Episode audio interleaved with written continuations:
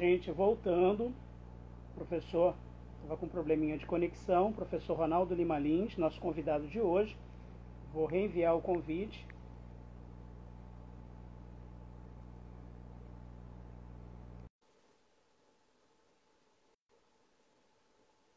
Querida Cinda está aqui com a gente. Grande abraço. Professora Vera Lins, querida, grande abraço. Já mandei o convite. Agora, agora está entrando. Agora tá... Isso. Boa noite, professor. Boa noite, Erivelto. Prazer estar com você. Prazer em vê-lo. Prazer em conversar com você. Tudo bem? Tudo bem.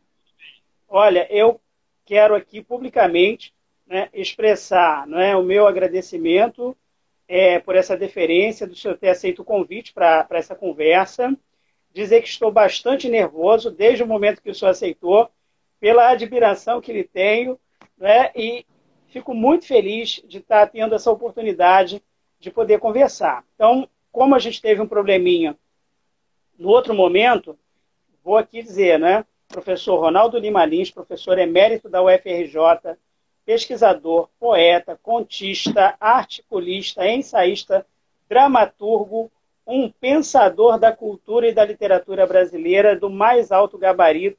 Muito obrigado pela sua presença. Obrigado a você, Rivelto. É um prazer para mim. Me sinto honrado de ter recebido esse convite seu. Tenho certeza que vai ser uma conversa das mais instigantes que a gente vai ter aqui. Olha, começo sempre, né? Tenho começado sempre nesse projeto com uma pergunta que é comum aos nossos convidados. E é, ela é a motivadora, é a mola mestra da nossa conversa. É uma pergunta simples, mas costuma provocar algumas reflexões. Então vamos a ela. Professor Ronaldo Lima Lins, como é o filme da sua vida? Olha, na verdade, eu acho que deveria começar dizendo que cinema sempre foi, digamos, uma forma de expressão extremamente importante para mim eu, quando era jovem, houve um instante de efervescência no Rio de Janeiro que trouxe festivais de cinema de várias nacionalidades para o Rio de Janeiro. Eu era jovem, tinha menos de 18 anos e assistia aquilo tudo. Festival de cinema francês, festival de cinema polonês, é, vários festivais que foram exibidos aqui. Era a época da novela Wagner, onde havia aquela vibração como processo de renovação do cinema francês.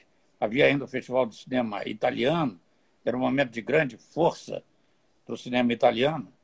E eu assisti aquilo tudo, em parte pela ânsia, é, pelo desejo de saber, de acumular conhecimento, mas também em parte porque o gênero, a forma de expressão cinematográfica, é, me era muito importante. Embora eu fosse sobretudo um homem de letras já naquela ocasião, é, muito dedicado à literatura, o cinema não ficava posto de lado.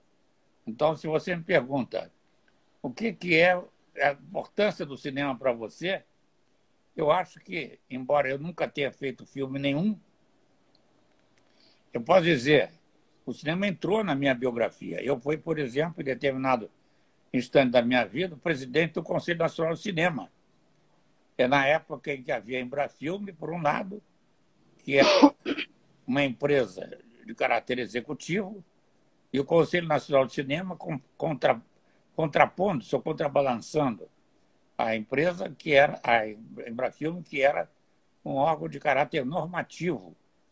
E então é, eu presidi esse, esse Conselho Nacional de Cinema, é, depois eu acabei saindo do, do, chamado Consine na época, porque acabou que eu me envolvi com a política da Faculdade de Letras e acabei me tornando diretor da Faculdade de Letras, porque entre as cachaças, letras, o magistério, a literatura era uma cachaça principal.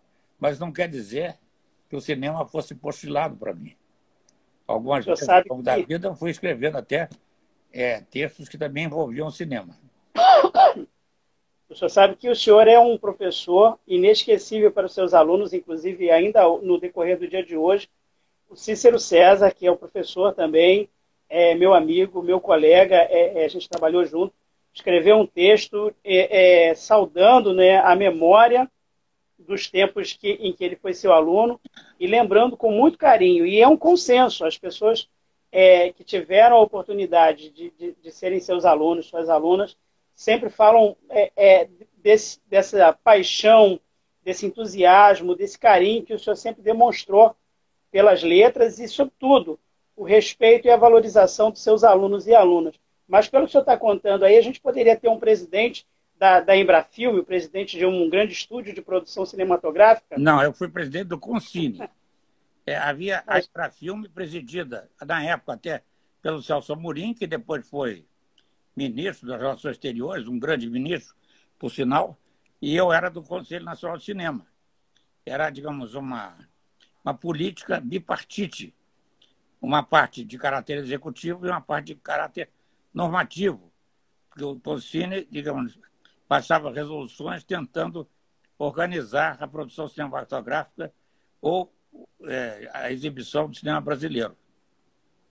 Mas eu vi também, o, você mencionou o Cícero, e eu, ainda há pouco, nesse pequeno intervalo, depois da nossa conversa preliminar, eu li o belo texto da, do Cícero, fiquei muito homenageado, tive saudades daqueles nossos encontros e até um dia desses, falando no Cícero com você, eu me lembrei que ele também me deu, me ensinou, porque você sabe, o bom do magistério é que a única profissão que a gente aprende, a gente trabalha para aprender. É o professor nunca está ali só para ensinar. Ele aprende muito com seus alunos. O Cícero, na época, me indicou um escritor escocês chamado Irvine Welsh, que virou um sucesso internacional com o filme Transporting, em cima de um romance dele já muito bem sucedido. E depois eu li, li esse li outros romances do Alvin Wells, um deles li até há pouquíssimo tempo atrás, me lembrando sempre da, da presença do Cícero nos nossos cursos. Eu sempre fui muito atento às contribuições dos alunos nos, nos meus cursos tanto de graduação quanto de pós-graduação, mas mais no, no caso de pós-graduação, que são alunos mais experientes que trazem, às vezes, contribuições assim, à flor da pele. Já o meu último livro publicado, chama Nos Rastros do Golpe, que é sobre o golpe de 2016, que derrubou a Dilma Rousseff e nos colocou nessa loucura total do atual governo, é, esse livro resultou do curso que dei na pós-graduação, que era justamente uma reflexão sobre os dilemas e os impasses que resultaram nesse fato político, que é da derrubada da Dilma, que era também um fato cultural, porque os fatos políticos nunca são desvencilhados dos fatos culturais. Então, é, o, o, o golpe de 2016 desencadeou um vazio cultural no Brasil aterrador. O teatro, por exemplo, logo de início, ainda antes da epidemia, eles fecharam seis teatros aqui no Rio de Janeiro. A prefeitura, é, aquela prefeitura de, digamos, eu ia dizer, lamentável saudade do Crivella, uhum. pessoa fechando seis teatros. Depois, com a epidemia, é, o gênero teatral, que é o palco, com texto montado em mise-en-scène, tudo isso, tornou-se inviável. Pessoas estão fazendo teatro online, que é um misto de cinema, teatro, uma coisa meio híbrida, até uma coisa nova do ponto de vista da linguagem. Mas não tem aquela emoção do teatro, que é a presença do ator, a presença do público, tudo se passando ali na, na frente da gente. Então, é, esse meu curso resultou na publicação desse livro, Nos Rastros do Golpe. Então, eu sempre estive é, entrelaçando permanentemente as especulações teóricas que eu realizava como professor de teoria literária nos cursos de pós-graduação da Faculdade de Letras da UFRJ, é, com, como eu também escrevia sempre escrevi os meus cursos, sempre achei isso fundamental. Terminado o curso, eu ficava com aquela contribuição e depois organizava aquela contribuição por escrito nos livros que fui publicando. Você ainda há pouco estava me mostrando Indiferença Pós-Moderna, resultou também de um curso é, que dei na pós-graduação. Nos casos de ficção, de, de, de, texto criativo, é um pouco diferente, porque é, não é possível fazer ficção num curso de teoria literária.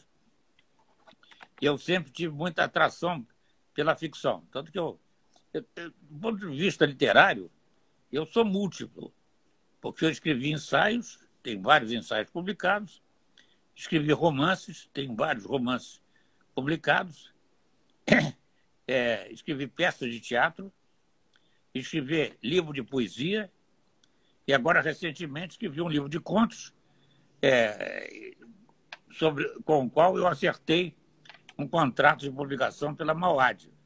Portanto, eu já tinha escrito, na verdade, apenas dois contos da minha vida. E nunca me dediquei a isso, porque conto era um gênero muito difícil do ponto de vista da sua publicação. Mas, de repente, resolvi escrever os contos e, de, e desse esforço resultou esse livro chamado Elos de Alegorias, que vai sair pela Moad. Então, o senhor... eu acho que é uma contribuição fundamental, porque, embora agora, com o isolamento da pandemia, é, eu esteja trabalhando de uma forma muito intimista, muito pessoal, sem os cursos da Faculdade de Letras, é, eu sinto a necessidade desse trabalho criativo diário. Eu adquiri o hábito de acordar cedo, acordo às quatro e meia da manhã, e todos os dias eu escrevo.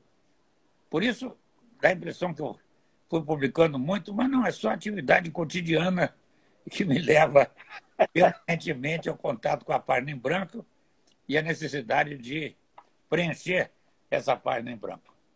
Então, bom. Olha só, o, o senhor tem, tem produzido, então, livros a partir de propostas de cursos que o senhor desenvolve na, na universidade. Esses livros, e, e essa situação me lembra um pouco é, é, Roland Barthes, que as aulas acabaram, ao longo do, do, tempo, se tornando livros importantes para, para os estudos literários. Mas aí vem teatro, poesia. O senhor é articulista de um portal de, de, de, de informação, quer dizer, escreve sobre a situação atual política do Brasil e foi uma das primeiras vozes dentro da universidade a sistematizar um pensamento para propor um curso sobre o golpe de 2016. Né? Hoje, é, é, é, nos rastros do golpe, é uma obra de referência. Nós temos também o, o professor João César da UERJ falando em guerra cultural, mais uns quatro ou cinco professores importantes é, discutindo essa questão mas o senhor foi uma dessas primeiras vozes que sistematizou e propôs como um curso para o ensino superior, para a universidade, uma leitura daquele turbilhão, daquela hecatombe contra a democracia brasileira que estava nos assaltando desde 2016. É, hoje, o senhor consegue perceber uma, uma maior é, disseminação dessas ideias é, entre os estudantes, entre a sociedade, ou as pessoas ainda parecem alheias ao que está acontecendo? Como é que o senhor vê essa situação? É, no caso, por exemplo, do Rastros do Golpe, tinha havido a, a queda da Dilma Rousseff, uma presidente eleita, que estava em pleno curso do seu mandato, e depois é, da substituição dela pelo, Milton, pelo Michel Temer, e finalmente é, a eleição do Jair Bolsonaro. A eleição do Jair Bolsonaro causou um forte impacto nas expectativas da população brasileira e da intelectualidade, porque ele logo veio com um discurso muito agressivo. É, até lembro que o logotipo é, do governo Bolsonaro era um indivíduo, um cidadão armado com uma, um fuzil metralhadora. Então, é, dava a impressão de que ele propunha, digamos, uma vertente extremista de direita. E não era só impressão, era realmente uma sensação palpável naquele momento. É, por isso mesmo, eu senti, como outros professores ao, ao, é, em território nacional, necessidade de desencadear uma reflexão teórica sobre aquilo que estava acontecendo no Brasil, que tinha acontecido e que estava acontecendo no Brasil. Então, porque isso, isso, com isso nós enveredamos para uma espécie de vácuo que ideologicamente é, tinha semelhanças com o que aconteceu às vésperas da Segunda Guerra Mundial na Itália e na Alemanha. É, lá foi mais extremo. Mas aqui havia uma espécie de namoro implícito com o que tinha acontecido na Alemanha nazista e na Itália fascista. É, felizmente, até agora, digamos, a consolidação dessa tendência não chegou ao seu final. E nós respiramos ainda um ambiente em que eu possa, todas as semanas, é, escrever artigos criticando fatos da política brasileira.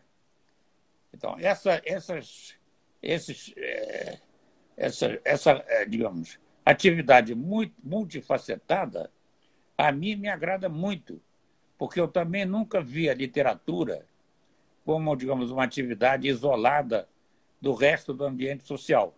Nunca vi isso. Para mim, a literatura está inserida no contexto social.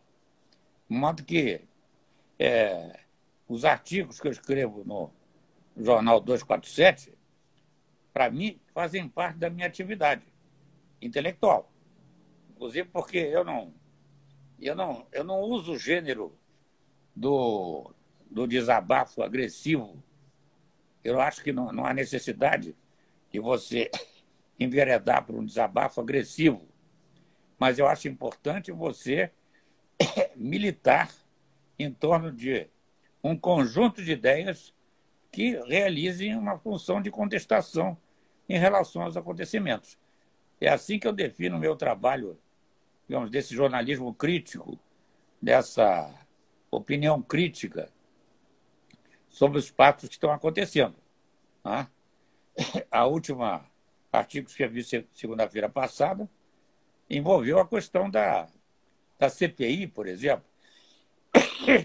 Quer dizer, algo muito próximo é, do desenrolar dos acontecimentos que a mim me interessa. Como me interessa, por exemplo, atividade poética. Eu gosto de sentar e escrever poemas. Atualmente estou escrevendo poema todos os dias.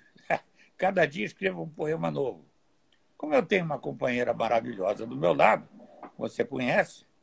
Querida Cinda, um beijo para ela. Chamo ela e ela vibra com o que eu estou fazendo e vai me estimulando. Os contos também fiz assim, escrevi um conto, li para ela, ela, ela mesmo leu, foi lendo cada um deles, foi vibrando com os contos, e aí, dali a pouco eu já tinha um livro inteiro que acabei me animando a mostrar para a editora Mauad. E foi uma experiência é, alegre para mim, porque eu tinha conversado com os donos da Mauad, Isabel Mauad e o marido, e a Mauad não publicava ficção, só publicava ensaio. E agora eles se animaram, em cima desse meu livro de contos, Ótimo. a criar uma coleção, um selo de ficção. Então vão lançar esse selo junto com meu livro de contos. Então, é, para mim, as aulas sempre foram muito importantes, porque me traziam. As aulas são contatos humanos e intelectuais de extraordinária importância. A Faculdade de Letras, nesse ponto, ali, ali transita uma sensibilidade que, se você for perceber bem, do outro lado da ilha, da rua, não tem, é diferente. Você atravessa a rua, não é igual. E desde que eu comecei a trabalhar na Faculdade de Letras, eu senti isso com grande satisfação. E aproveitei isso sempre que pude. Nunca deixei de dar curso de pós-graduação, nem de graduação, mesmo quando estava muito ocupado com as obrigações de diretor da faculdade. Eu fui diretor duas vezes. É, primeiro nos anos.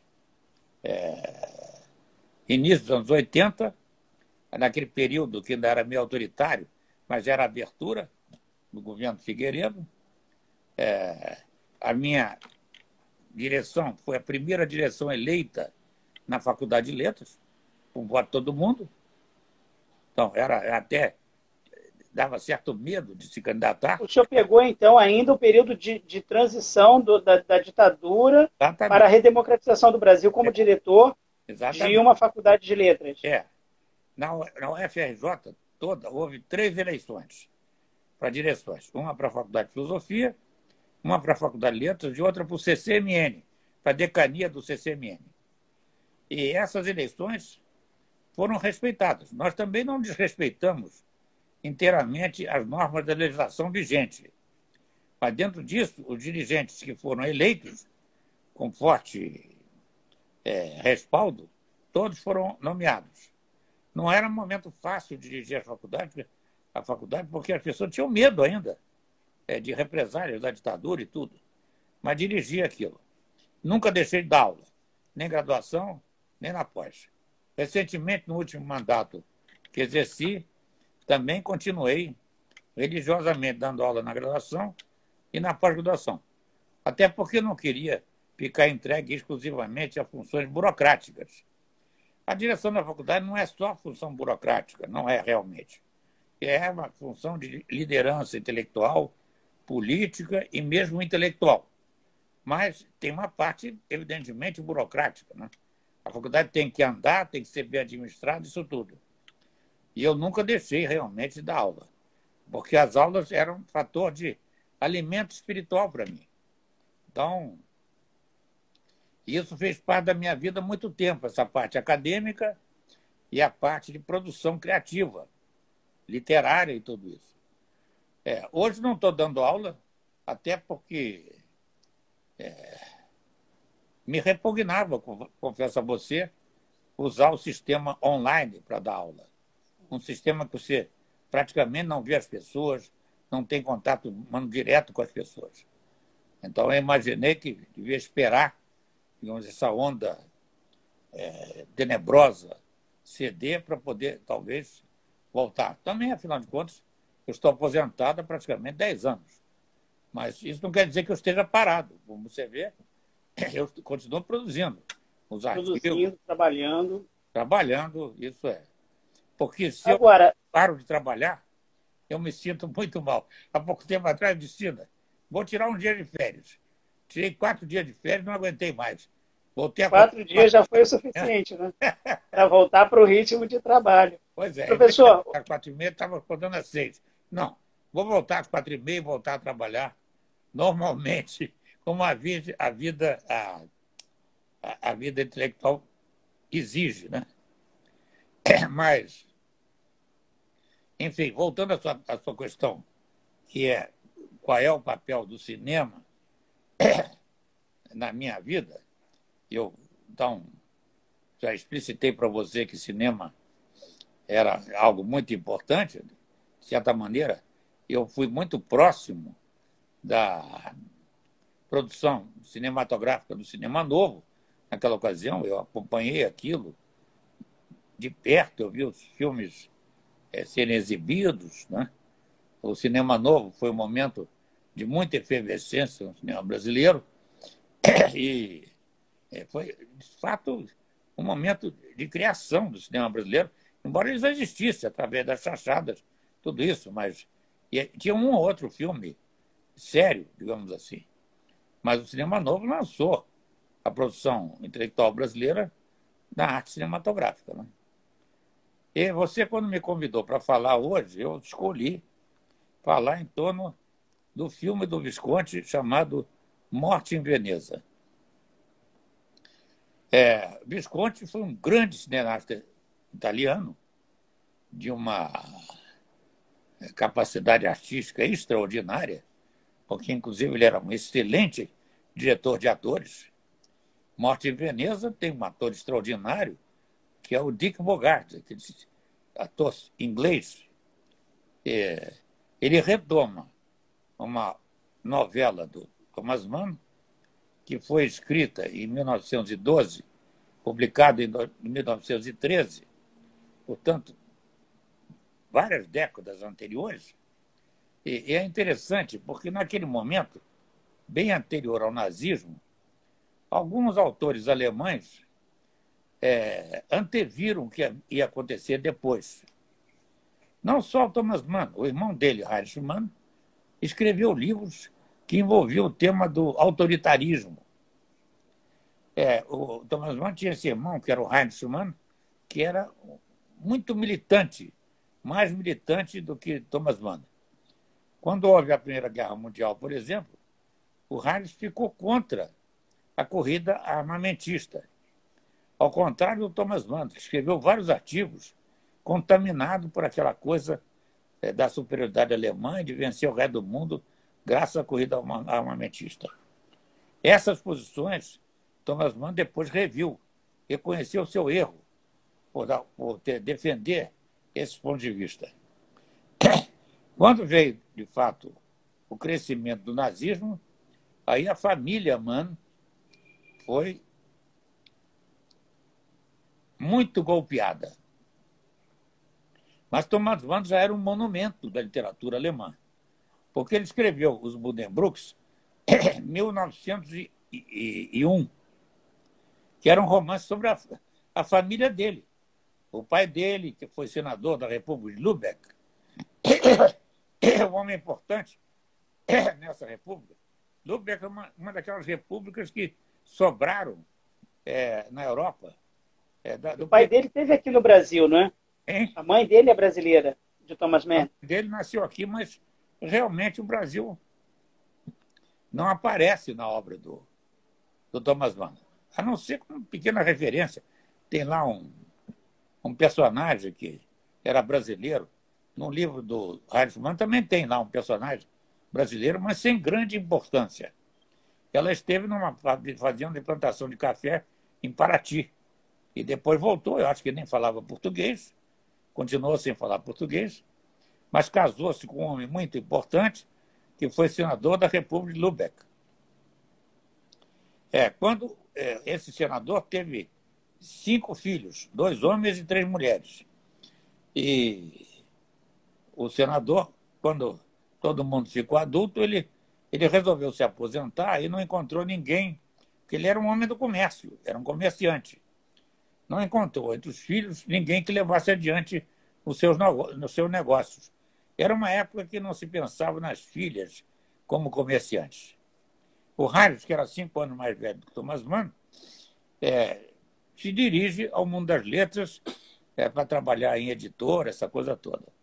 E o Thomas Mann também não quis aquilo, inclusive porque ele, no primeiro romance dele, que é sobre a família, que causou até um certo constrangimento entre os familiares dele, porque ali estavam retratando as pessoas que eram conhecidas deles.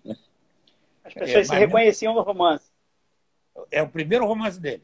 Fez um sucesso enorme, os Buddenbrooks.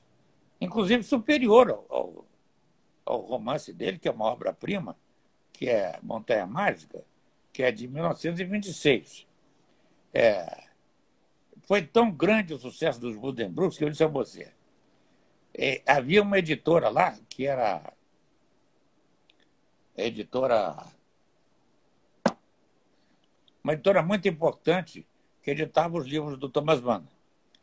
É, Fischer Verlag, nome da editora. E houve um momento que o Thomas Mann, com necessidades financeiras, porque casado, queria fazer a sua vida econômica e tudo isso, recebeu de uma editora secundária a proposta de relançar os Bundenbrooks em edição de bolso.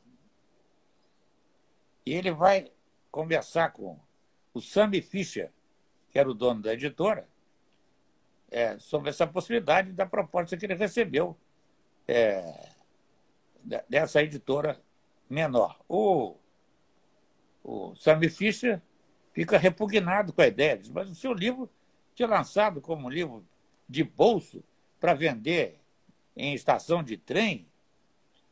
E a mulher do Thomas Mann, que estava sempre nessas negociações, ela disse, olha, o senhor não pode dizer que o livro dele não serve para aparecer em estação de trem, porque tem que entender que um escriturário, um escriturário tem direito de ler, é, que não conseguem pagar os seus livros, são caros, ler livros mais baratos.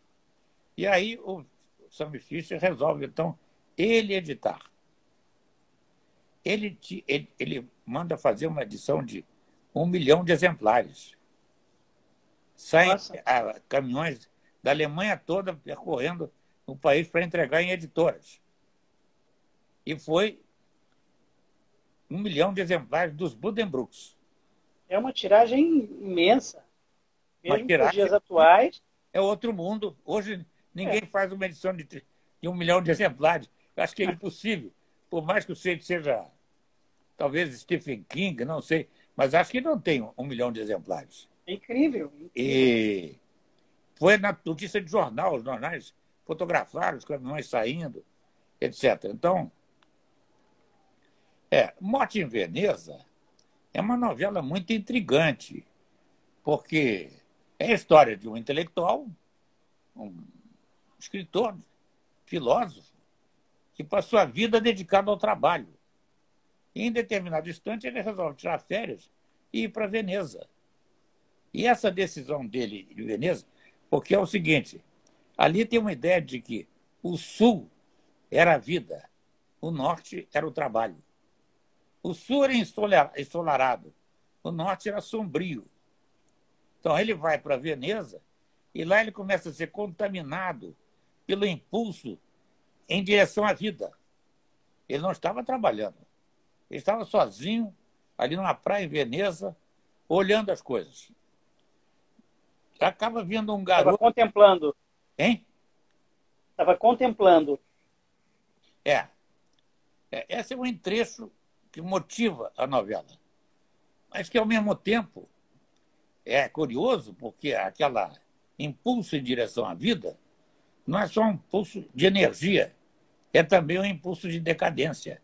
E aquele, aquele intelectual, chamava-se Gustav von Aschenberg, Aschenberg, começa a sofrer um processo de decadência física é, e espiritual, porque ele não, não só não consegue se abrir para a vida, tem uma atração forte que ele não consegue realizar, e não é mais aquele intelectual é, premiado pelas sombras e pelo inverno que antes produzia.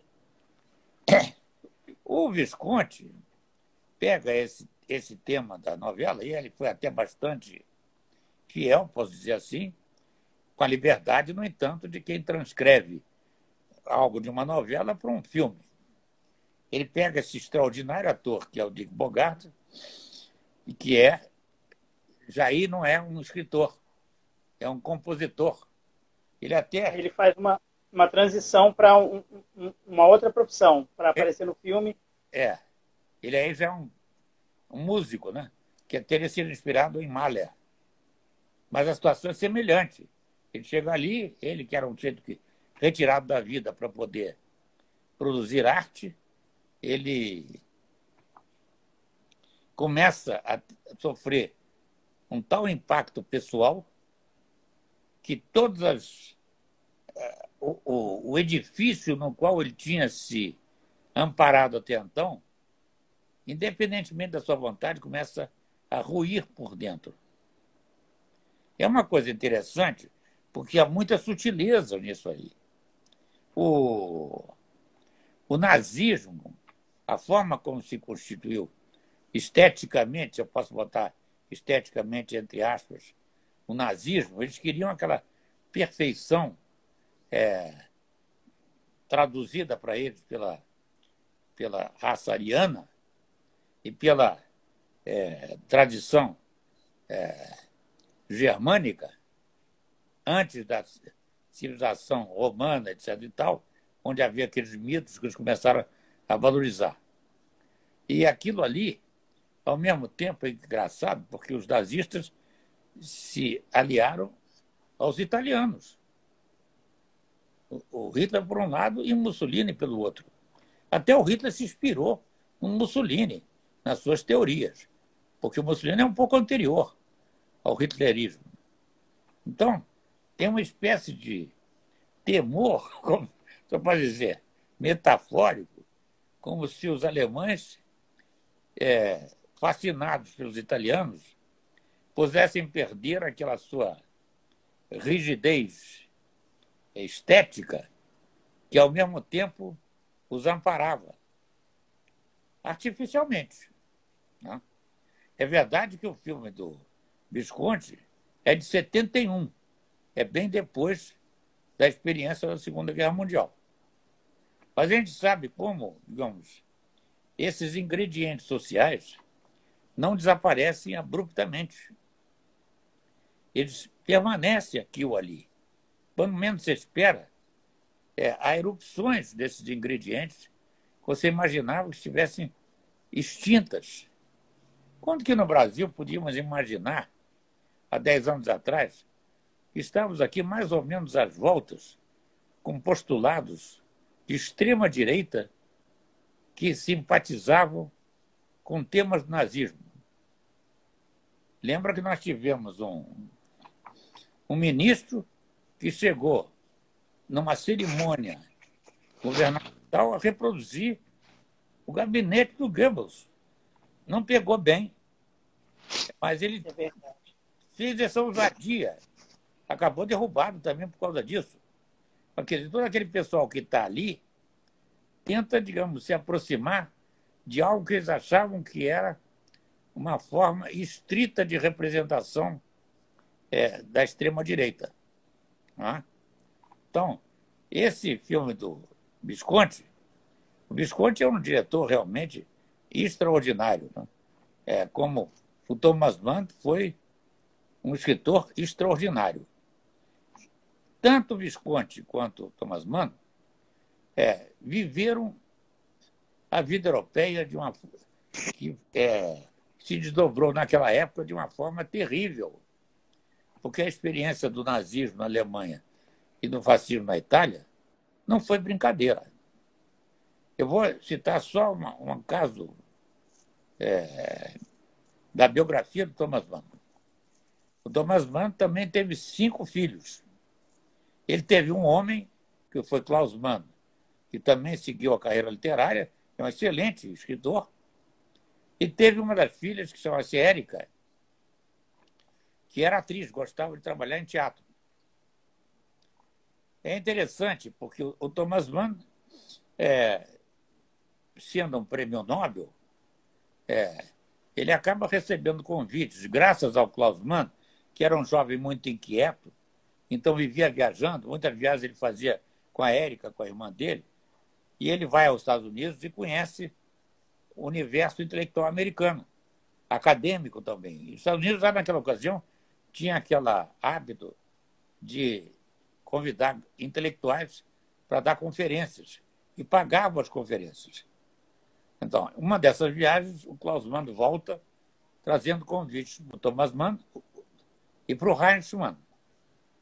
O Thomas Mann aceita e vai aos Estados Unidos e fica assim ele que, afinal de contas, já era prêmio Nobel, mas ele já fica conhecido nos Estados Unidos.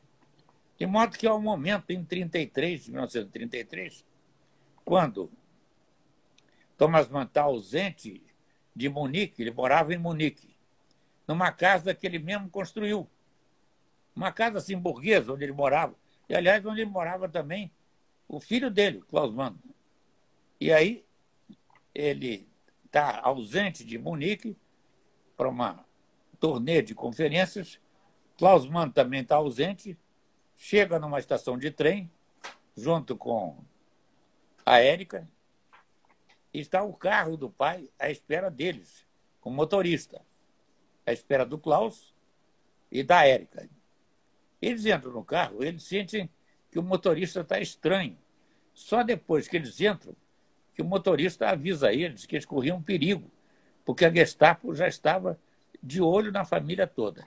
Em 33, os alemães tinham chegado ao poder, mas estavam se firmando no poder, aparelhando o Estado todo. Em parte, como está acontecendo aqui. O governo Bolsonaro foi botando gente em tudo quanto é, é, é instituição do Estado. Né? É, até botou é, racista em instituições de negros, embora seja um próprio negro que esteja lá dirigindo aquilo. Mas, enfim. Incrível. O... Esse motorista adverte eles que a família corria perigo. Já estavam sendo vigiados. Hein? E a família já estava sendo vigiada. A família já estava sendo vigiada. E correndo perigo. Podiam ser presos a qualquer momento. Então a Érica embarca na mesma hora para sair da Alemanha. Ele, o Klaus, resolve é, viajar para Paris. Para Paris, o trem só saía no dia seguinte.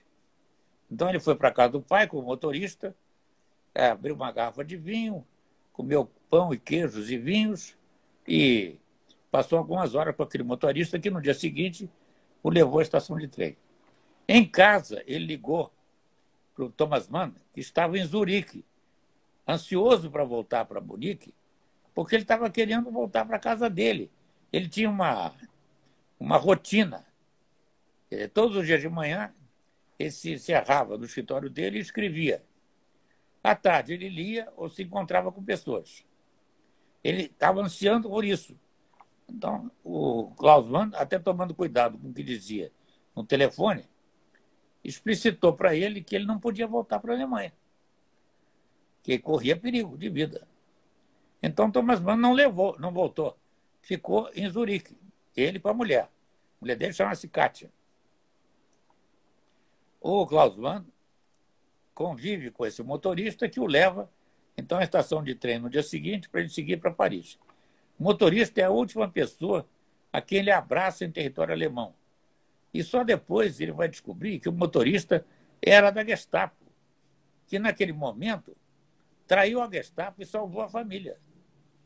Mas ele já vinha passando. Era ele quem passava informações da família para a Gestapo. Incrível. Bom, o que aconteceu? É, a suíte dessa história é que o Thomas Mann, como o Klaus Mann, vão para os Estados Unidos. Thomas Mann é recebido na Casa Branca pelo próprio Roosevelt, com um jantar na Casa Branca, ele e a mulher. Era um prêmio Nobel. Mas o Roosevelt era um presidente que tinha noção das coisas. Ele não era um Donald Trump. ele tinha noção do que era a importância da cultura.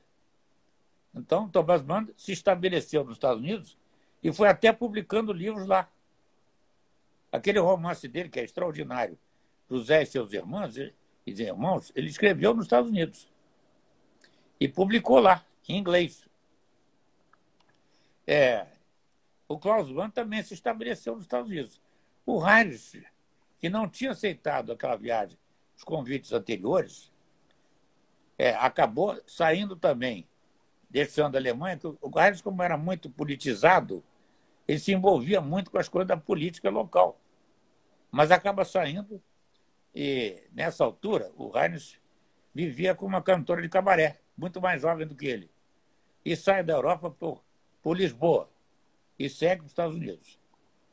Mas a situação do Heinz era completamente diferente do Thomas Mann, porque o Heinz não era conhecido nos Estados Unidos, os seus livros escritos em alemão eram queimados em praça pública na Alemanha. Então, ele não tinha como sobreviver.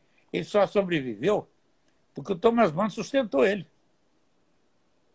E assim, no início, aquelas é, redes de solidariedade arranjaram um trabalho para ele de roteirista. Ele fazia roteiro para cinema. Mas era para constar, porque nunca roteiro nenhum dele foi filmado. Então, é um momento em que realmente vários intelectuais alemães, inclusive Brecht, também foi para os Estados Unidos. Peter Lorre, que era um ator brechtiano por excelência, fez vários filmes menores nos Estados Unidos, de terror, etc. Tal. O Peter Lorre era um ator extraordinário. Então, e assim foi, até que no final da guerra houve aquele surto do um surto fascista do macartismo. Um senador já tinha terminado a guerra que resolveu fazer investigações sobre atividades anti-americanas, muito no cinema americano e no ambiente intelectual.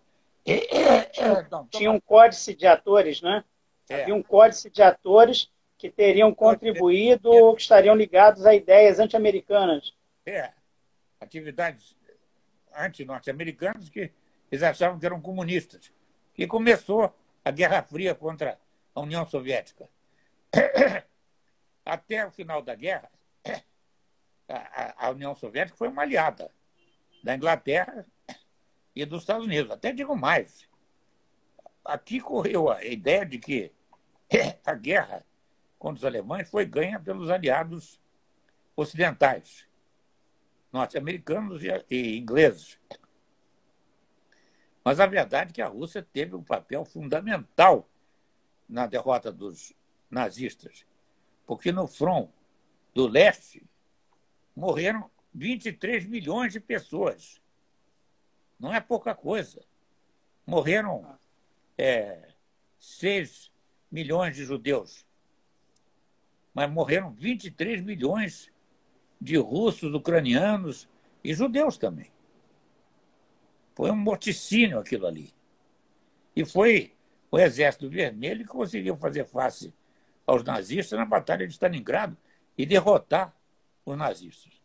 Mas terminou a Segunda Guerra Mundial e começou aquela disputa de poder internacional entre, de um lado, a União Soviética e, do outro lado, os ocidentais, americanos e ingleses. Então, Thomas Mann, que já tinha até se naturalizado americano, sendo que o Klaus Mann não só se naturalizou americano, como procurou ser aceito pelo exército americano. Ele queria lutar contra os nazistas com o exército farda americana. E ele conseguiu. Não foi muito simples, mas aceitaram ele. Ele virou editor de uma revista das Forças Armadas chamada é, Stars and Stripes. O que, que é, Ciro? Hein? Ela está me chamando a atenção que daqui a pouco termina o meu tempo aqui.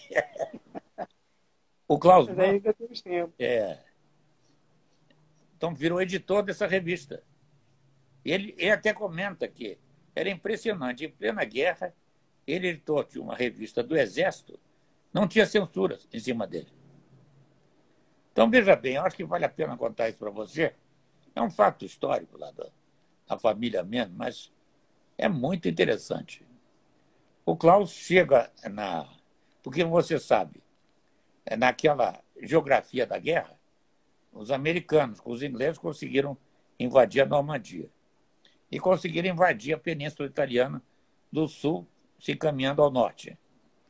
O Klaus chegou em Roma com a farda americana, pega um fotógrafo da revista Stars and Stripes, um jipe, e é, ele tinha muita curiosidade de saber o que tinha acontecido com a casa do pai.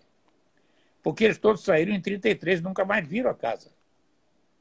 Então, ele pega o jipe e vai subindo pela Península Italiana.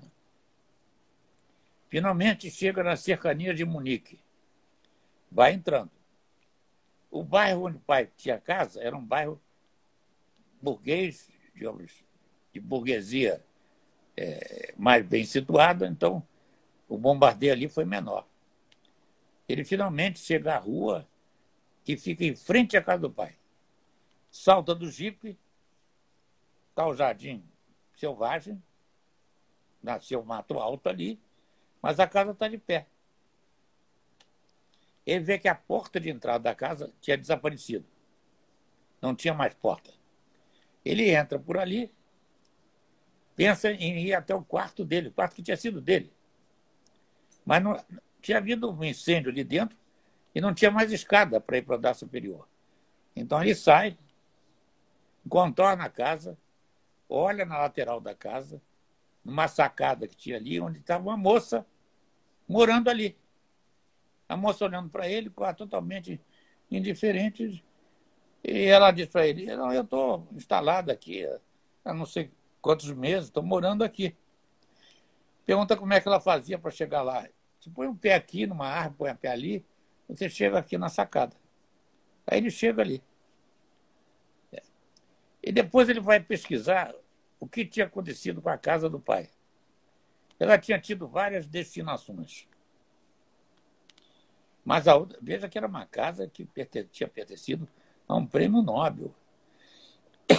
A última destinação tinha sido um centro de pesquisa de melhoria da, da, da raça. Um lugar entre que jovens alemães sadios deviam se encontrar com moças sadias para ver o que acontecia. É mesmo? Veja só. Essa altura estava abandonada, porque os nazistas já estavam derrotados. O Klaus ainda vai fazer umas entrevistas. Ele vai fazer entrevista com Richard Strauss. O Strauss tinha virado o grande compositor do regime nazista. Ele não quis sair e ficou lá. Ele disse que o regime nunca o incomodou. Inclusive, a, a nora dele era judia e ninguém perseguiu a nora dele. Ela até comenta: não, mas eu não podia fazer é, equitação. E o Klaus Mann disse: meu Deus, essa moça Aconteceu de tudo nesse mundo. O país foi totalmente bombardeado, milhares de pessoas morreram. E a única pessoa que essa coisa que essa moça tem para dizer é que ela não podia fazer equitação era demais para ele. Essa viagem e tudo aquilo foram determinantes para um estado de depressão do Klaus Mann. Em 1949, ele tem uma um convite para participar do filme Roma Cidade Aberta, do Rossellini. Ele até aceita o convite, mas muita gente que pertencia àquele universo dele, intelectual, tinha saído no, do cenário. Muitos não, não resistiram e se suicidaram, literalmente. Ele mesmo acaba se suicidando em Cannes em 1949, não aguenta a tristeza, a depressão. Pois o Thomas Mann, é, que tinha continuado nos Estados Unidos há um certo tempo, é chamado a depor na comissão parlamentar do Senado, daquele senador é, MacArthur. Ele com o Brecht. Dizem que o Brecht foi lá, mostrou-se muito colaborativo, mas já tinha passado no bolso, saiu dali e voltou para a Alemanha, onde, na Alemanha Oriental, já tinha recebido é, o convite para estabelecer o seu grupo teatral, que era o Berliner Ensemble, na Alemanha Oriental. É, era o regime stalinista, era a União Soviética ainda sob Stalin. Mas o que, que essas pessoas tinham vivido? Não é brincadeira. É, eu me lembro de uma observação da Hannah Arendt sobre o Brest, justamente. Ela fixou-se nos Estados Unidos e não saiu mais. Morreu lá.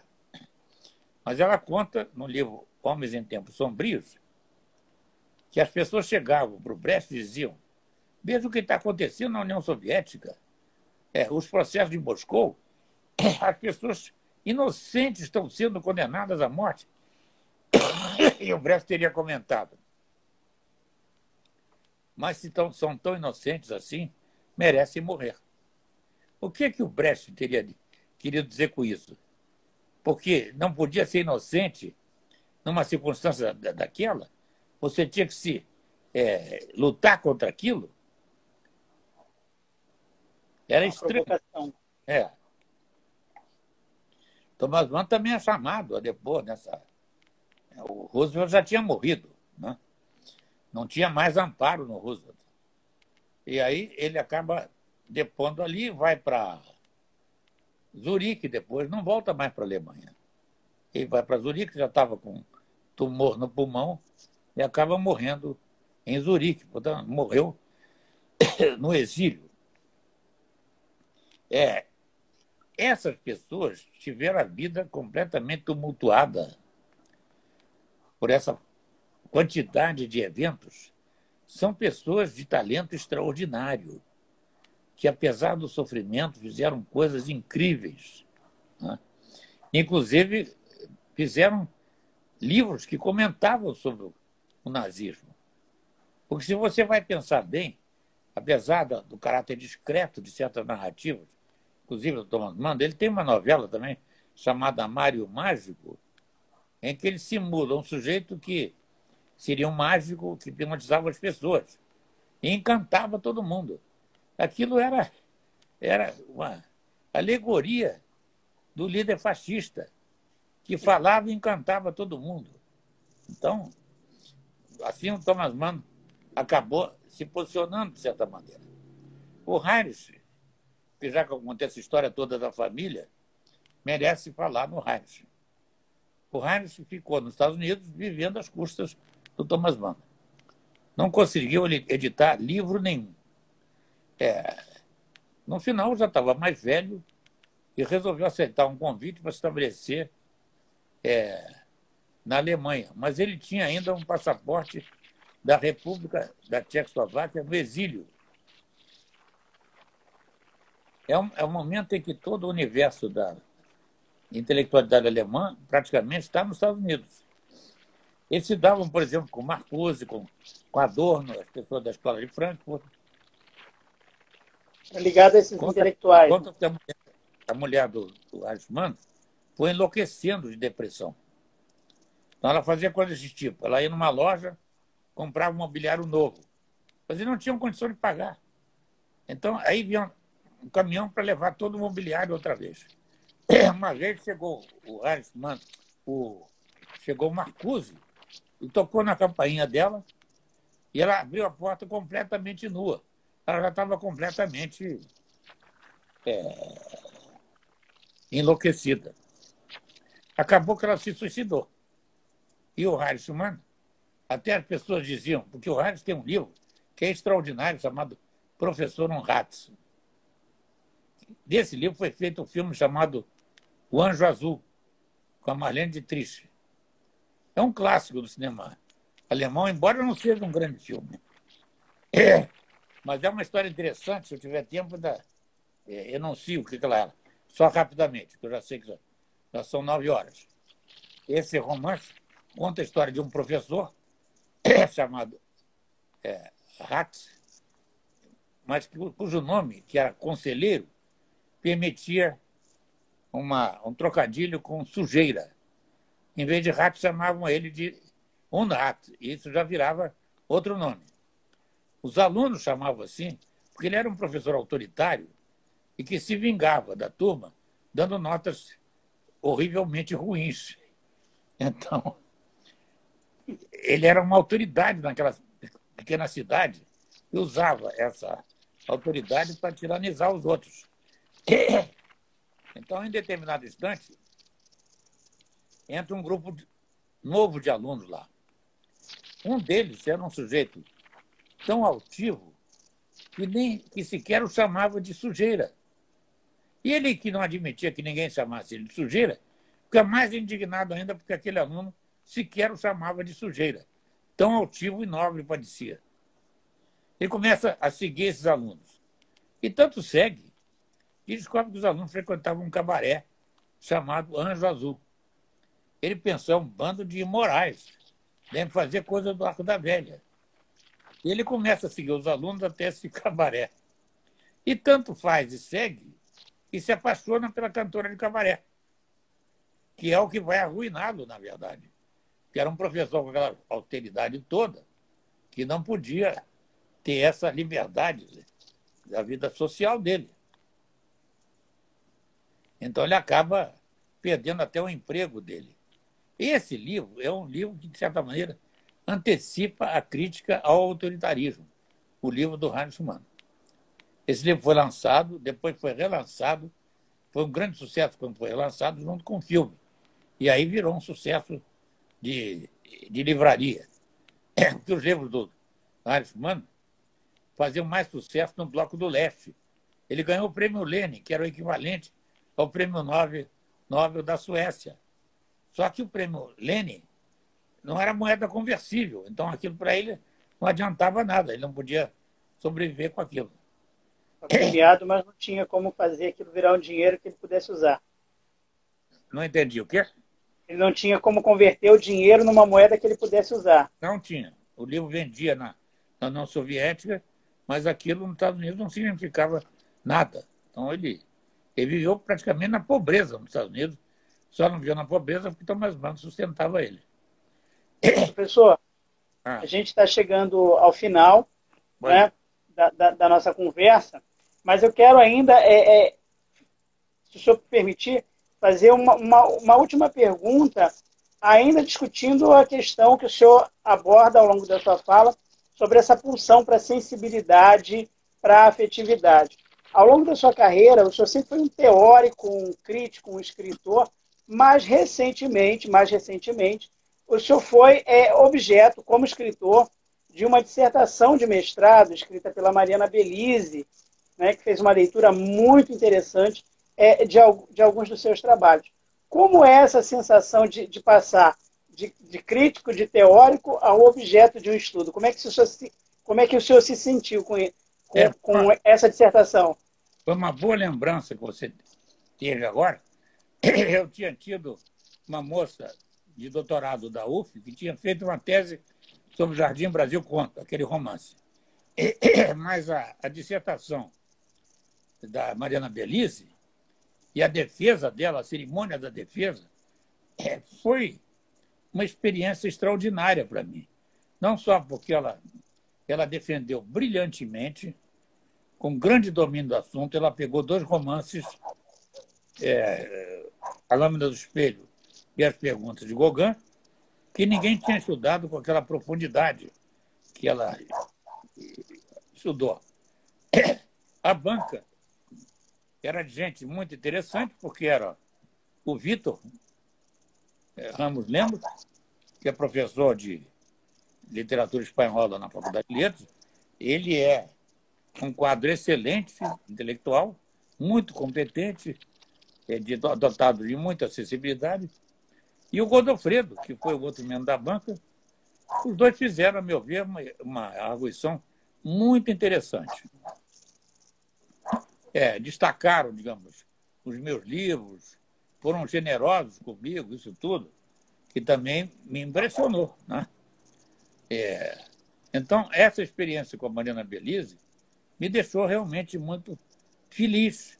Porque... Aliás, um abraço para ela, porque ela vai assistir a gente com certeza e em breve vai estar aqui, se Deus quiser, conversando sobre o trabalho dela. Pois é, ela, ela foi uma alegria para mim. Eu acho que ela fez uma excelente dissertação. Você sabe, literatura é um processo de repercussão muito lenta. O meu romance, A Lâmpada do Espelho, teve uma boa repercussão naquela ocasião. É, na Isto É, uma excelente resenha na Veja, teve boas resenhas no Jornal do Brasil naquela ocasião. É, eu até cheguei aí ó, ao Sem Censura na época, para desse romance, mas teve uma boa repercussão. Mas essas repercussões, quando saem um livro, são repercussões limitadas porque não é como um estudo aprofundado de uma estudante de mestrado que pega todas as nuances. E ela resolveu ler os meus livros à luz de conceitos do existencialismo, que tinham muito a ver. Eu sempre, aliás, fui muito, tive um grande gosto é, pela obra do Sartre e pelo existencialismo sartriano, sobretudo. É, não só da fase fenomenológica do Sartre, com o Serio Nada, como da fase em que ele articula o existencialismo dele com o marxismo, que é crítica da razão dialética. A Mariana é muito estudiosa, ela lê tudo, até que você não quer que ela leia, ela lê mesmo assim. Então, ela fez um trabalho, a meu ver, de grande valor, é, com muita propriedade muita argúcia crítica. Para mim, aquilo fica na história. Não me esqueça. fiquei muito feliz, eu tive a oportunidade de ler, fiquei muito feliz pelo trabalho que ela realizou, pela admiração que tem ao senhor, a sua trajetória como professor, como pesquisador, e, e acredito que a emoção para o senhor deve, deva ter sido muito grande. Foi uma emoção enorme. Eu, eu tenho uma visão da Mariana é, de uma pessoa muito competente, muito inteligente, com grande capacidade de crescer daqui por diante. Tenho certeza que ela vai levar adiante o trabalho dela, porque, inclusive, ela tem personalidade, ela tem posições. Ela não é um mero joguete que vai para lá ou vai para cá, de acordo modas literárias, não. Ela persegue aquilo e realiza muito bem, como a, defesa da ruição demonstrou. Muito bem. Ela fez um Professor, magnífico e eu fiquei felicíssimo com aquilo. A gente está encerrando, é? o, o, Instagram, a plataforma dá para a gente um, um tempo limitado. Não fosse isso, conversaríamos muito mais.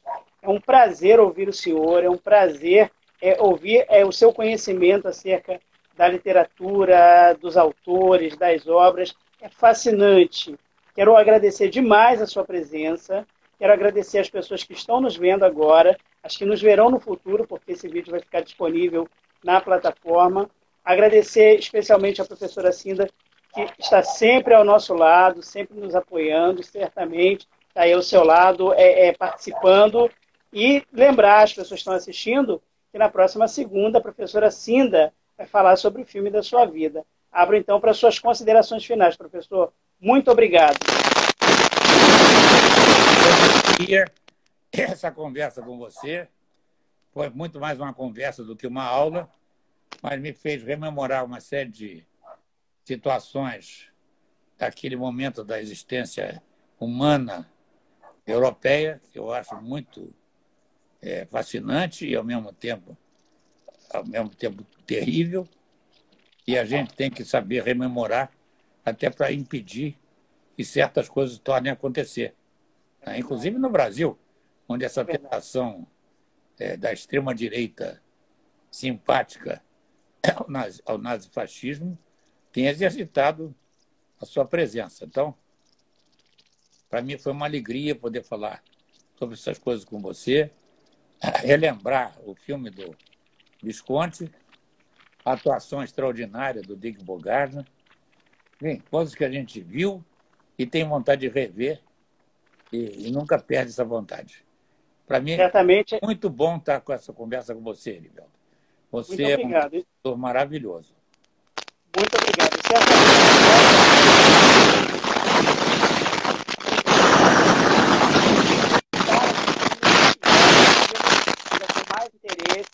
com, com mais elementos aí.